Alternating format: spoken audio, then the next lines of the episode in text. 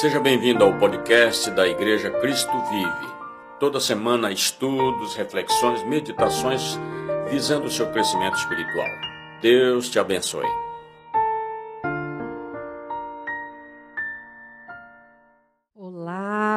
Dia, tudo bom? Que bom estarmos aqui juntos nesta manhã, que bom esse tempo de louvor, de adoração. E hoje nós estamos na nossa terceira ministração, falando sobre missão, falando sobre propósito, né? Falando aí que é um tempo de despertar, é um tempo dos, dos nossos ouvidos estarem abertos para o chamado de Deus. E estudando a palavra nesse tema, eu quero compartilhar com vocês nesta manhã um tema que é muito importante. Por que nós damos tantas desculpas para Deus? Por que a gente dá desculpas para Deus? E eu escolhi um personagem bíblico bem conhecido para a gente é, meditar nesta manhã e entender que muitas vezes a gente pode se assemelhar às desculpas desse personagem bíblico, né? E que nesta manhã, então, é, nós sejamos curados disso, a nossa visão, o nosso entendimento, né? o nosso ânimo. Amém? Então eu queria mais uma vez te convidar a fechar os teus olhos.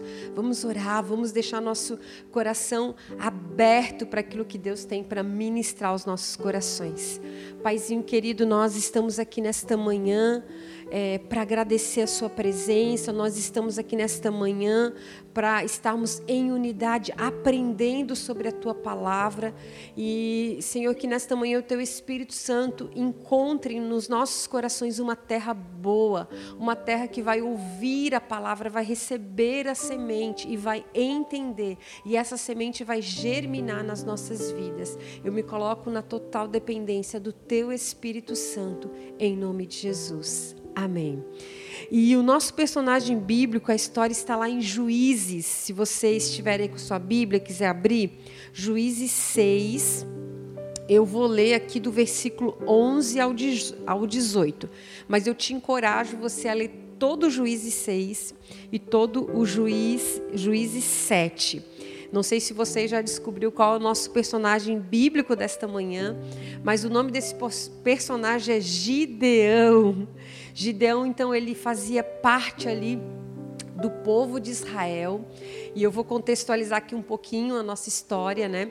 Esse, Israel ele, ele estava vivendo longe dos propósitos de Deus, ele estava vivendo afastado, estava fazendo coisas que não agradavam a Deus. E Deus então entregou eles na mão dos midianitas. E fazia sete anos que eles sofriam, que eles tinham que viver escondidos, que tudo que eles plantavam, os midianitas iam lá, atacavam, destruíam. E eles estavam ficando é, uma nação pobre, uma nação sem riqueza, né? uma nação aflita. E, e, aqui em Juízes, então, no comecinho, nos primeiros versículos, diz que então eles começaram a clamar a Deus, a pedir por misericórdia, né? a se lembrar do Senhor e falar: Deus, nos socorre. E aí, nesse contexto, Deus chama alguém. Deus olha e fala assim: Eu vou chamar alguém para uma missão, para um propósito, né? Alguém que eu já enxergo forte, corajoso, alguém que eu vou confiar uma missão e eu vou capacitar. Né? E muitas vezes Deus tem olhado assim para a minha vida, para a tua vida. Ele tem é, nos chamado a exercer uma missão, um propósito, um chamado que é resposta a orações, né? Às vezes pode ser de uma família, orações de uma igreja, orações de uma nação. Mas o que eu quero é, meditar com vocês nesta manhã é que esse forte guerreiro, escolhido por Deus, que foi chamado por Deus, ele deu desculpas. Ele, ele estava com seu coração cheio de desculpa para aquilo que Deus desejava colocar na, na mão dele, né? desejava que ele fizesse, que ele cumprisse. E eu quero ler com vocês porque talvez é, lendo a história de Gideão a gente pode se, se, se enxergar nessa história, né? E, e, e meditar e refletir: será que nós não estamos também dando desculpas para Deus, falando, Deus, eu? Será que você está certo, né? Então vamos ler comigo. É, eu, eu marquei aqui três princípios, três, é, porque né, dessas desculpas que a gente dá para Deus. Então, conforme a gente vai lendo aqui, eu vou parando e a gente vai conversando um pouquinho. Combinado? Então, lá, Juízes 6, a partir do versículo 11, diz assim: Então o anjo do Senhor veio e sentou-se sob a grande árvore de Ofra, que pertencia ao Abiesrita Joás. Gideão, filho de Joás, estava malhando trigo num tanque de prensar uvas, para escondê-lo dos midianitas. Então o anjo do Senhor apareceu a Gideão e lhe disse: O Senhor está com você, poderoso guerreiro. Uau! Deus ele nos enxerga assim, né? Ele já nos enxerga curado, restaurado. E então ele visita Gideão naquele, naquele dia comum, naquele dia normal, né? E ele fala: O Senhor está com você. É, você é um poderoso guerreiro. E aqui vem a, minha, a nossa primeira meditação. É por que, que muitas vezes a gente dá desculpa para Deus? Porque a gente duvida da presença dele conosco. E o anjo ele fez questão de dizer, né? O Senhor fez questão de falar para Gideão que estava com ele, porque havia uma ferida ali no coração de Gideão. Porque se você continuar lendo aqui o versículo 13, olha o que, que Gideão responde. Ele não responde assim, uau, que bom que Deus está comigo, estou empolgado para ouvir o que Deus tem para a minha vida. Não, olha o que, que Gideão diz. Ah, Senhor, Gideão respondeu, se o Senhor está conosco, por que aconteceu tudo isso? Onde estão todas as suas maravilhas que os nossos pais nos contam quando dizem: Não foi o Senhor que nos tirou do Egito? Mas agora o Senhor nos abandonou e nos entregou nas mãos nas mãos de Midian. Então, é, um, um dos motivos que a gente dá desculpa para Deus é que às vezes a gente permite que essa mentira se instale no nosso coração, de que Deus não está conosco, de que Deus nos abandonou, de que Deus nos deixou, né? Então eu escrevi assim, ó, muitas vezes a gente relaciona a presença de Deus com tudo dando certo, ou da forma como gostaríamos. Mas e então, se, se aquilo não está dando certo, ou se aquilo está acontecendo fora do que a gente gostaria, a gente acha que Deus não está conosco, que Ele nos abandonou. Mas a presença dele independe de qualquer circunstância. E eu quero ler de novo o versículo de Mateus 28, 20, que diz: é uma promessa. Eis que estou convosco todos os dias, até a consumação dos séculos. Então essa convicção da presença de Deus na sua vida, ela precisa ser real, porque quando você é convicto de que o Deus está contigo, de que o Todo-Poderoso, a presença dele está contigo, você para de dar desculpas para Deus. Você para de dizer: "Não, Deus, eu não vou, eu estou com medo. Não é para mim esta missão, não é para mim esse chamado, não é para mim esse propósito. Deus está com você." Amém? Então, é, essa é a nossa primeira meditação. E aí continua, porque a gente é assim, né? A gente vai, vai é, conver, conversando e se justificando. Aí, aqui no versículo, continuando, versículo 14 diz assim: O Senhor então se voltou para ele e disse: Com a força que você tem, vá libertar Israel das mãos de Midian. Não sou eu quem o está enviando? Então, o segundo princípio para que a gente não dê mais desculpas para Deus é entender quem está nos enviando.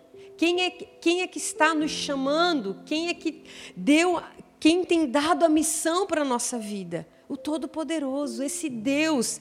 Então, assim, é, muitas vezes, eu coloquei aqui, a vitória não vai depender da nossa força, se é grande, se é pequena, mas da nossa disposição de ir aonde Ele está nos enviando. Foi bem claro aqui no versículo 14: o Senhor voltou para ele e disse: Com a força que você tem, vá libertar Israel das mãos de Midian. Não sou eu quem o está enviando. Então Deus quer que a gente entenda que a, a nossa parte é obedecer né? Que a nossa parte é usar aquilo que nós temos, a força que nós temos, o talento que nós recebemos, as habilidades que a gente eh, tem desenvolvido ao longo da nossa jornada, da nossa vida. É isso que Deus quer que a gente usa. porque é, o poder, a unção, a graça vem dele, é ele que nos envia, né? E em Mateus também a gente consegue fazer esse paralelo, quando Jesus fala: todo o poder me foi, foi dado nos céus e da terra, então. Então, ide, ide, né? Ide e fazei discípulos. Vão, eu estou com vocês, né? Então, isso é muito importante que a gente tenha em mente no nosso coração, para que a gente não dê desculpa. Foque naquele que está te enviando. E aqui continua. Ah, Senhor, respondeu Gideão, como posso libertar Israel? Meu clã é o menos importante de Manassés e eu sou o menor da minha família. Então, o terceiro ponto é, que eu anotei aqui na vida de Gideão e que nos faz muitas vezes dar desculpas para Deus é que a gente olha para as nossas limitações. Deus está nos chamando, Deus está dizendo: Eu estou com você, é poderoso guerreiro. É, Deus fala assim: olha, vai com aquilo que você tem, vai, vai com aquilo que está nas, nas tuas mãos, porque é eu que estou te enviando. E a gente tem uma tendência a focar nas nossas limitações, nos nossos erros, né? E a gente foca então naquilo que aos nossos olhos é pequeno demais. E aqui Gideão ele estava nesse contexto, nessa visão distorcida. O anjo estava falando com ele, Deus estava falando com ele e ele, e ele estava dizendo, é, resistindo a dizer eis-me aqui, resistindo a dizer tá bom Deus eu vou, né? Então ele estava nessa luta interna. E é muito importante a gente é, entender isso e permitir que o Espírito Santo nos cure dessa visão distorcida, desse entendimento distorcido, desse foco no lugar errado, né? Então, nesta manhã, que o Espírito Santo nos chacoalhe, nos encoraje, né? Que você escute a voz do Espírito Santo falando ao seu coração: Eu estou com você. Não olha para a sua limitação, não olha para as suas falhas do presente ou do passado, aquilo que você fez e deu errado. Não, eu estou te chamando nesta manhã. Eu estou com você. Amém? E aqui então, é, no versículo 16, depois que ele diz isso, né? Mas eu sou sou menor da menor família, né? Ele vai apresentando ali todas as, as credenciais negativas para o Senhor, né? Para ver se o Senhor desistia dele, dele. E aí, aí no versículo 16, o anjo vem e reafirma: Eu estarei com você Respondeu o Senhor: E você derrotará todos os midianitas como se fosse um só homem. Esse é o nosso Deus, esse é aquele que está conosco. Ele nos encoraja, ele nos capacita, ele garante a sua presença e nos garante a vitória. Por isso que eu e você não precisamos temer. Deus, ó, ele está nos chamando nesta manhã para um concerto, para uma aliança, né? E, e aqui, quando Deus estava aqui, o anjo estava aqui visitando Gideão, e reafirmando verdades no coração de Gideão. A partir daquele momento, Gideão entendeu que ele precisava consertar, fazer uma aliança novamente com Deus, né? E Deus falou assim: olha, derruba os altares de Baal, né? Vamos, vamos fazer o que é certo, vamos fazer o que é correto. E ele então derrubou, mesmo que aquilo causou ali, se você for ler todo o, o Juízes 6, né? O povo queria ali pegar Gideão, né? E então, é, sabiamente, ali o, uh, o pai dele falou assim: Olha, se Baal tem poder, ele que se defenda, né? E, e ali então ele começou cheio de, ali de ousadia, né? É, ele começou a convocar as pessoas dali para uma guerra. E no capítulo 7 você vai ver ali, né, a gente não vai meditar por menor nesta manhã, nessa parte, mas ali ele conseguiu um exército de 32 mil pessoas. E Deus falou: tem muita gente aí, porque a vitória quem vai dar sou eu. Então eu não quero que, é, que eles pensem que foi pelo braço forte deles. Aí Deus pede para Gideão falar, desafiar né, ali os, o exército. Todo mundo que tiver, fala assim, Gideão, para eles, aqueles que que estão com medo, que eles podem ir para casa. 22 mil pessoas voltaram para casa, ele ficou com 10 mil, e Deus pega e fala para ele: Não, Gideão, ainda tem muita gente. Vamos fazer um teste, vamos fazer uma prova, leva todo mundo para beber água. Aquele que soltar a arma, aquele que eh, não tiver eh, preparado, não tiver focado, você vai mandar embora. E aquele que manter as suas armas junto, né, a si e, e tomar água ali como um cachorro lambendo, é esse que você vai separar para lutar com você. E sobrou, sabe quantos? Essa é uma história muito conhecida. Sobraram 300 homens. Mas ali, a, a fé de, de, Gideão, a confiança de Gideão em Deus já estava restaurada. Ele pede também ele os sinais para Deus e Deus responde. Deus fala com ele, né? Deus usa o exército inimigo para confirmar que o Senhor estaria com ele. E Gideão, um improvável, foi usado por Deus. E Gideão, que, que se via né, como alguém que não tinha valor, alguém que estava ali trabalhando escondido, vivendo que tinha crescido num contexto de medo, ele acreditou naquela aquela visitação de Deus, do anjo na vida dele naquele dia, mudou a sua história. E a minha oração nesta manhã é que a visitação do Espírito Santo mude a tua história. Tire a visão distorcida que porventura possa estar na, na sua mente, no seu coração, de você achar que Deus não está contigo, de que Deus está errando o endereço em te escolher, né? E você não perceber que é Ele que te envia, que é Ele que te capacita. Então, feche os teus olhos nesta manhã vamos é, nos colocar à disposição do Senhor. Aqui é, ficou muito claro que Gideão ele precisava é, obedecer à voz de Deus. Ele precisava cumprir aquilo que Deus já tinha determinado e o mais era o Senhor que daria a vitória. Então, eu não sei onde Deus tem te chamado para você exercer a sua missão, para você exercer esse chamado, os propósitos deles para a tua vida. Eu não, eu não sei em que áreas que você tem tentado dar desculpas para Deus, mas Deus te trouxe aqui nesta manhã para que essas desculpas é, não é, desapareçam, para que essas desculpas não façam parte mais no, do nosso repertório, da, dos nossos lábios, da nossa boca, mas que quando o Senhor nos chame, a gente possa dizer: Eis-me aqui, envia a mim. Eis-me aqui, Senhor, eu quero ir no teu nome, na tua unção, com a sua presença. Paizinho querido, nesta manhã nós te louvamos porque a gente pode se espelhar é, nessa história de Gideão e ver quanta, quanta Quantas vezes é mais fácil a gente dar desculpas para o teu chamado, desculpa para a missão que o Senhor tem colocado nas nossas mãos, como teus filhos, como tuas filhas, Pai. E a gente muitas vezes é, duvida da Sua presença, é, muitas vezes a gente esquece que é o Senhor que nos envia, é o Senhor que capacita. Muitas vezes a gente tem a tendência de olhar, de focar nas nossas limitações, nas nossas falhas, Pai. Mas eu te peço que nesta manhã, a visitação do Teu Espírito Santo nos nossos corações venha curar, Deus. Venha, Senhor, trazer, Senhor libertação de toda a visão distorcida, Senhor, e que a gente possa entender que o Senhor está conosco, entender que o Senhor tem nos chamado de fortes guerreiros, de,